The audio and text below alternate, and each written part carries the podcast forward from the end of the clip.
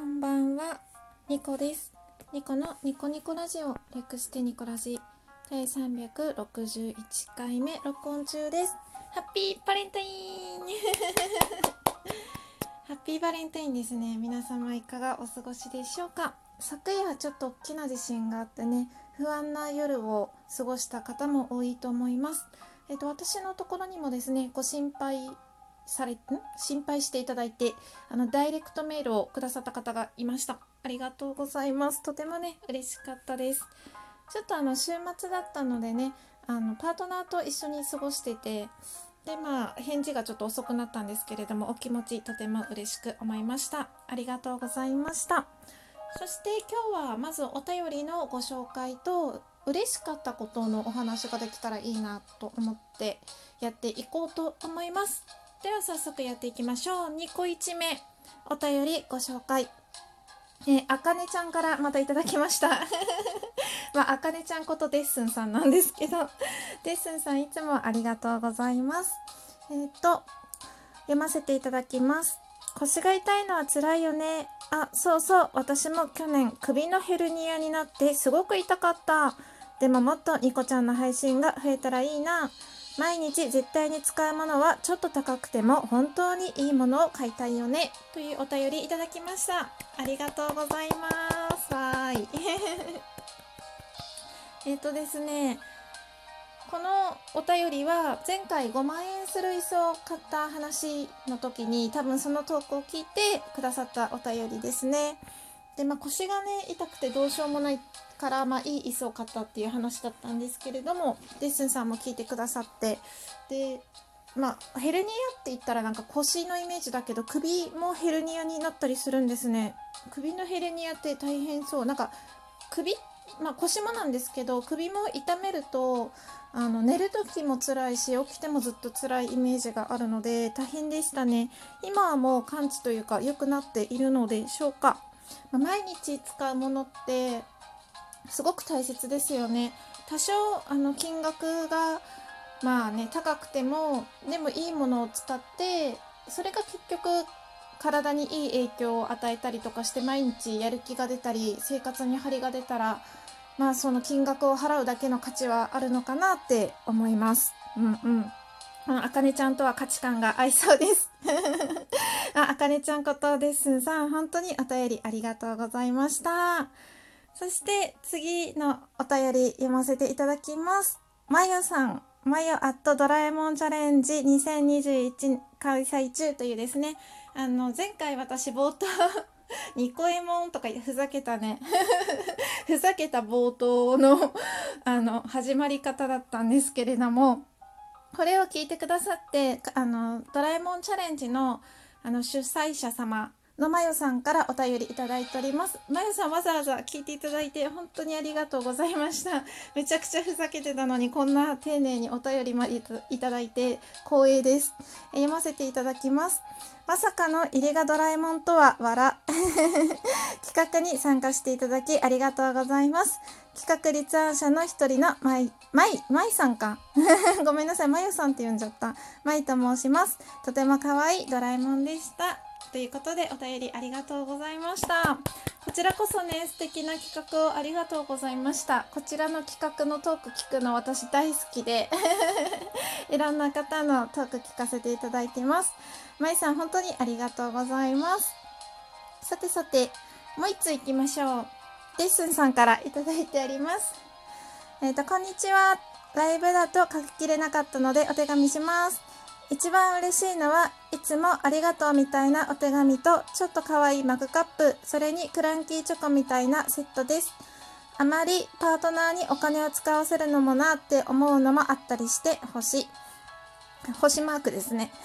星の絵文字です。えーと、プレゼントでもらったものってなんか使うのもったいない気分になって使わないでしまっちゃうとかもよくあるので なんかね真っ青な顔文字が2つついてます。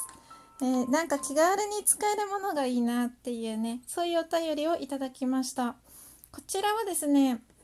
うんとライブでですね久しぶりにあの夕飯作るライブを土曜日にしたんです。土曜日じゃない。金曜日にしたんだ。金曜日の夜にして12日か12日にしてで14日日曜日があのバレンタインでバレンタインどうしようかな。何が何もらったら嬉しいですかとかどんなことしてもらったら嬉しいですかっていうのを聞いたんですね。でまあいろんなアイデアをいただいてで、まあ、土曜日に一応前倒し1日前倒しでバレンタインのお祝いというか まあねあのチョコを渡したんですけれどもパートナーもすごくね喜んでくれて料理も喜んでくれてよかったです。まあ、その時のあのいろんな意見を聞言ってくれたのでスンさんとか他のリスナーさんも言ってくださったんですけど、まあ、補足な感じでお便りでねあの気軽なプレゼントが嬉しいっていうのとあとお手紙とかもらえたら嬉しいなっていうご意見でした。デッスンさん本当にありがとうございます。確かデッスンさんがなんかいろんなチョコを買ってで2人でこれ美味しいねあれ美味しいねって言いながら食べたいっていう意見をくださってそれをそのまま採用してあのチョコを2種類準備してもともと買おうって思ってたチョコともう1個ねあの売ってる最上で見つけたあこれいいなっていうチョコもう1個買って2種類買って2人でね食べ比べとかして過ごしました、うん、お手紙はね準備できなくて結構バタバタしてたので準備できなかったんですけれども、まあ、感謝の気持ちを直接口で伝えてでハンバーグを作ってまあおうちご飯とまあささやかなチョコのプレゼントでバレンタインは終わりました。皆さんのねご意見本当に参考になりました。ライブで聞いてよかったなって思います。レッスンさんあのライブだけじゃなくてねこうやってお便りでもあのいたお便りでもご意見というかアドバイスというかアイデアというかいただいて本当にありがとうございます。助かりました。さて、次のお便り読ませていただきます。ゆきまるさんから いただきました。コインランドリートークという番組をされているゆきまるさんですね。読ませていただきます。冒頭の4秒くらい、あれ？ニコラジを開いたつもりだったのに間違えた？って思いました。笑。ニコエモン結構ドラえもんでした。そうかな前回のライトニングトークも面白かったし、ニコラジは面白さが安定してるな。ライブも面白いし、テーマ設定にも言葉選びにもニコさんのセンスが滲んでいて安心して楽しめます。腰は本当にお大事にしてくださいね。というお便りをいただいております。ありがとうございます。わーい。うん。で、まあ、このゆきまるさんのお便りはお便りも前回のね ドラえもんチャレンジの冒頭の部分と、まあ、あの腰が痛くて高い磯かったっていうトークに対してのお便りでした。で、まあ、今日のトークテーマはこのゆきまるさんが書いてくださってる面白さについてっていうところと、まあ、お嬉しかったことっていう、まあ、2つのねワードがあって面白いと嬉しいのそれについてちょっと話していこうかなって思います。というわけでこのまま2個2目の話題いってみましょう。うん。あの、こうやってね、あの、お便りいただいて本当に嬉しい、嬉しいんですよ。めちゃくちゃ嬉しいんですけど、私自身があんまりその、自分のトークとかライブが面白いって 自分自身ではあんまり思ってなくてであのライブ企画チャレンジってあって毎日ねライブをしたら Amazon ギフト券500円分プレゼントあと延長チケットプレゼントっていう企画を運営様がしてくださってそれに参加したんですよ。で私その企画チャレンジに参加するまでライブってほとんど夕飯作るライブみたいなちょっと声カスカスなのでお茶飲みますね。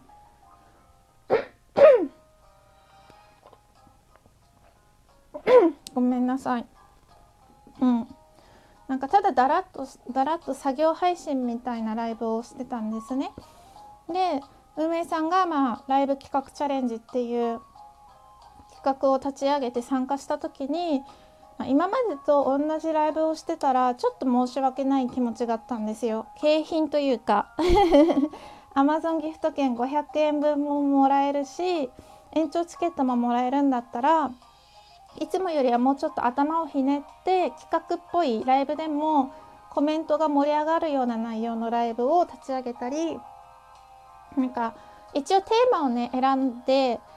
えーと、ライブでそのテーマについてお話をするっていう課題もあって、まあ、そのテーマについてこういうことを話そうってこう頭の中で考えたり構想を練ったりしてライブをしてたんですね。でそういうライブをしてたら結構皆さんからコメントいただいたりしたんですけれどその時はいろいろ自分なりに考えてあのやってたんですけどそのライブ企画チャレンジが終わってからそういうのを考える気力がなくなって なんかなくなったんですけどいつものように料理作りながらただライブするっていうのに抵抗が生まれちゃったんですよ。